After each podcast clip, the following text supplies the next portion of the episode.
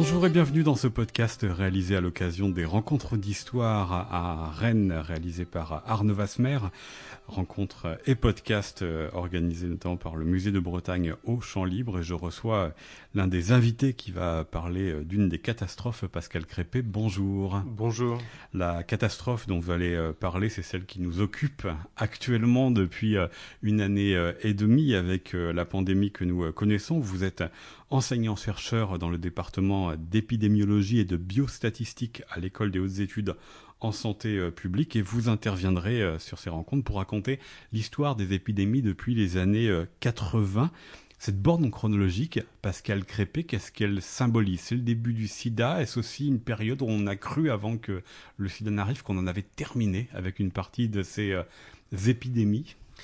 Alors c'est vrai que dans les années 60, euh, il y a eu une tendance à penser que le grand livre des épidémies et des maladies infectieuses euh, s'était refermé parce que euh, les campagnes de vaccination euh, euh, commençaient à montrer leurs effets sur la rougeole, sur la polio et bien sûr sur la variole qui a été éradiquée. Et donc que, toutes ces, maladies allaient devenir des maladies du passé. Et je pense que le démarrage de l'épidémie de, VIH a vraiment été la, la sonnette d'alarme pour nous dire que malheureusement on n'en avait pas fini des virus et l'histoire récente euh, nous montre à quel point c'est le cas, que ce soit pour la pandémie de Covid-19, mais aussi pour toutes les alertes épidémiques qu'on a pu avoir entre euh, les années 80 et aujourd'hui. Chikungunya, Zika, euh, SARS, paludisme, Ebola et d'autres. D'ailleurs, comment vous les situez dans l'histoire des épidémies? Est-ce que ça continue l'histoire des 19e, 20e siècle ou est-ce qu'on est vraiment rentré dans un nouveau temps, à la fois par une accélération des épidémies et des pandémies, mais aussi peut-être une spécificité qui est à l'origine, à la contamination de ces virus Alors c'est un peu difficile à dire parce que on n'observe pas les épidémies de la même façon aujourd'hui et hier, euh, d'autant plus que euh, certaines épidémies euh, devaient, devaient, passer un peu au travers des mailles du, du filet au 19e, au 18e et avant.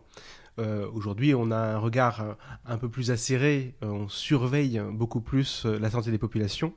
Mais malgré tout, c'est vrai qu'on a tendance à penser qu'il y a peut-être une accélération qui pourrait s'expliquer par des éléments un peu démographiques. la population augmente, on est de plus en plus en interaction avec le règne animal.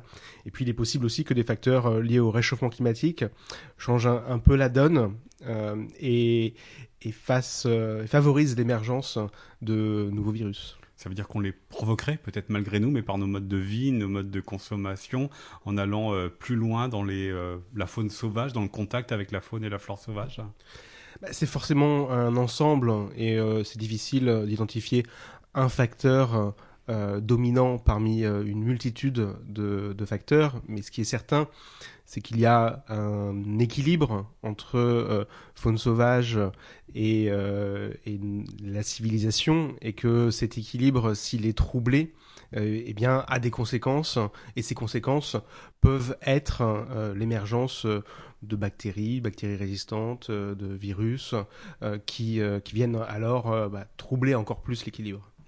Alors, est-ce que, Pascal Crépé, ces épidémies et pandémies depuis les années 80, on les combat aussi différemment ou dans la continuité de ce qui s'est passé auparavant? Vous avez parlé de, la variole, qui est vraiment ce qui porte l'histoire euh, du vaccin, puisque ça a été le, euh, premier euh, objet de, de, recherche et de, vaccination. Mais est-ce que la manière dont les États, dont les sociétés, dont les systèmes de santé répondent à ces épidémies ressemble ou non à ce que l'on a pu faire par le passé? Alors, ce qui est certain, c'est que l'épidémie de Covid-19 a révolutionné euh, beaucoup de domaines euh, vis-à-vis de la lutte euh, contre les épidémies. Et donc, il va falloir un peu faire le, bilan de ce retour d'expérience un peu général vis-à-vis de cette lutte épidémique. Et, bien évidemment, les, choses ont évolué entre les années 80 et aujourd'hui. Euh, à la fois sur des aspects de, surveillance, de, prise de conscience de l'importance de certains facteurs. Les, épidémiologistes sont, euh, sont, au travail euh, depuis toutes ces années et donc les, tous les outils qui permettent de, mieux observer mais aussi de, mieux comprendre la dynamique des épidémies se sont beaucoup améliorés et donc on, en connaît aujourd'hui beaucoup plus même si il y a encore énormément d'inconnus et encore beaucoup de, de marge de progression pour pour vraiment mieux, comprendre tous ces éléments qui, font que certains virus vont d'un coup provoquer des pandémies mondiale et, euh, arrêter même euh, les sociétés euh, à travers le monde pendant quelques temps. Ça veut dire que la pandémie du, Covid vous a surpris, a surpris le monde de la science?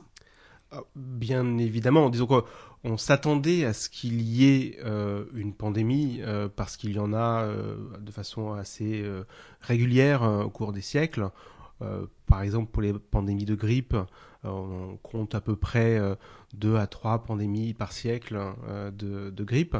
Euh, on avait eu une petite pandémie, euh, en tout cas petite en, France en tout cas, lors de la, grippe porcine de 2009, qui avait donc fait beaucoup réagir à l'époque.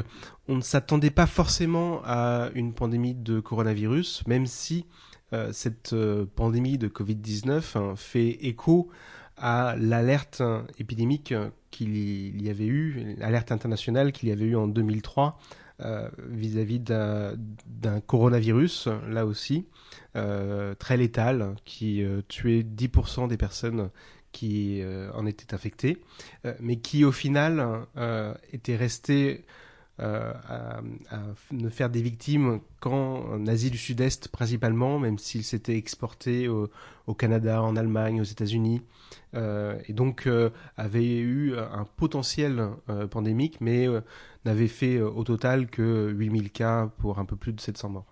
Oui, effectivement, votre fourchette, euh, Pascal euh, Crépé. Est-ce que euh, cette histoire, finalement, des, épidémies des années 80, elle vous interroge aussi, elle nous interroge aussi sur la manière dont les sociétés, dont les politiques entretiennent un rapport avec la science On l'a bien vu dans le Covid, il y a eu beaucoup, et il continue à y avoir beaucoup de discours divergents entre véritablement une, une demande très forte de réussite immédiate de production de vaccins et puis une très grande défiance en même temps. Est-ce que c'est finalement assez euh, nouveau? Alors, difficile à dire. C'est vrai qu'on a l'impression qu'il y a des, phénomènes qui ont euh, émergé, même si euh, l'hésitation vaccinale, par exemple, a toujours existé, et que l'histoire récente, encore une fois, est, est, vraiment jalonnée de soit de scandales, soit de polémiques, soit en tout cas de, difficultés vis-à-vis de, de, la vaccination. Donc il y a quand même des, des éléments qui restent un peu constants. Euh, néanmoins, euh, c'est vrai que lors de cette épidémie de, Covid-19, euh, on a les, épidémiologistes et les scientifiques ont vraiment été mis dans la, lumière des, projecteurs des médias. et donc, vous êtes devenu une star des médias alors que vous ne vous y attendez pas. beaucoup d'experts, effectivement, ont, été très sollicités.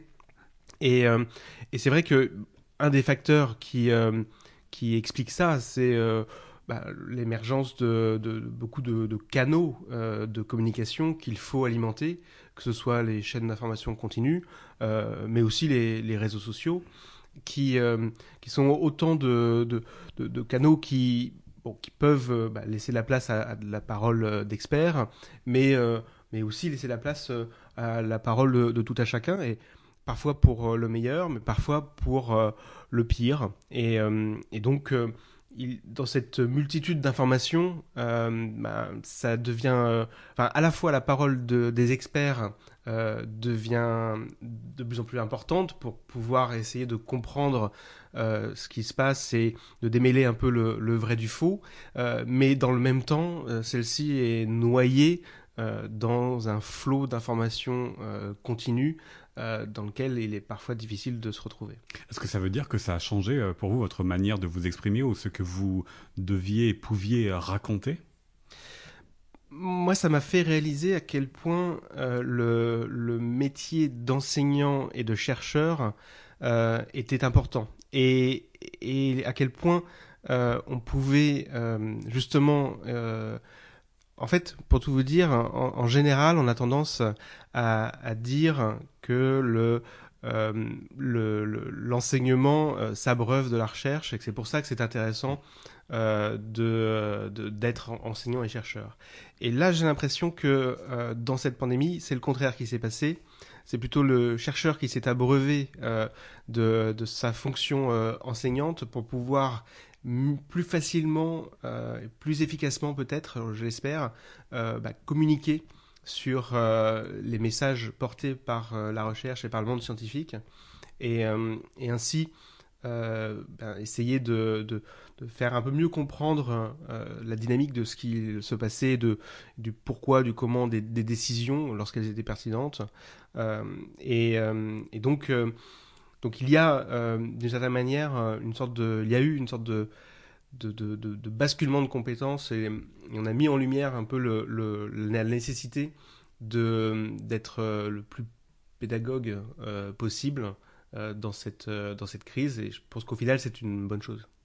Alors dans cette série de, de podcasts autour des rencontres d'histoire sur le thème des catastrophes, Pascal Crépé, on s'intéresse aussi à ce que la catastrophe dit de nous, de notre temps, de notre rapport euh, peut-être aux, États. Quelles leçons vous en tirez euh, de ce que cela révèle de nos sociétés? On le voit bien, des sociétés qui sont très différemment euh, vaccinées. On voit bien en Russie, par exemple, où les taux sont très très faibles et ça vient dire la confiance qu'ont les citoyens entre le politique. Est-ce qu'une catastrophe sanitaire comme celle-ci vient dire davantage que cette catastrophe en elle-même?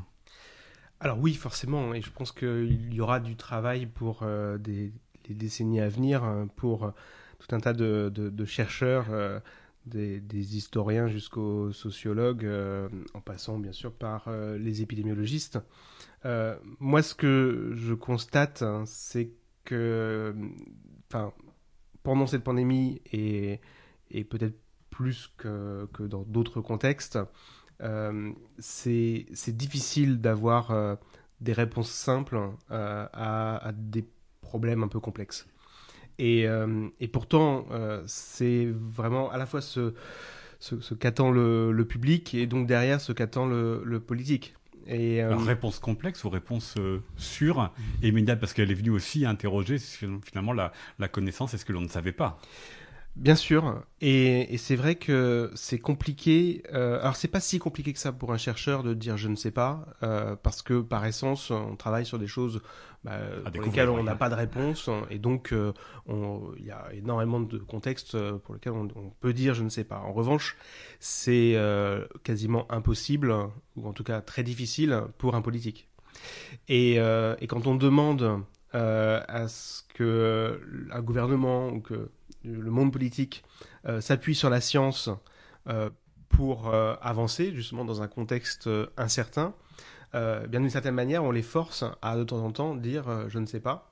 et ça, c'est difficile. et ça s'est vu d'ailleurs dans, dans, plusieurs situations, par exemple sur les masques, où bah, les scientifiques euh, ne savaient pas si euh, les masques allaient être utiles euh, et nécessaires.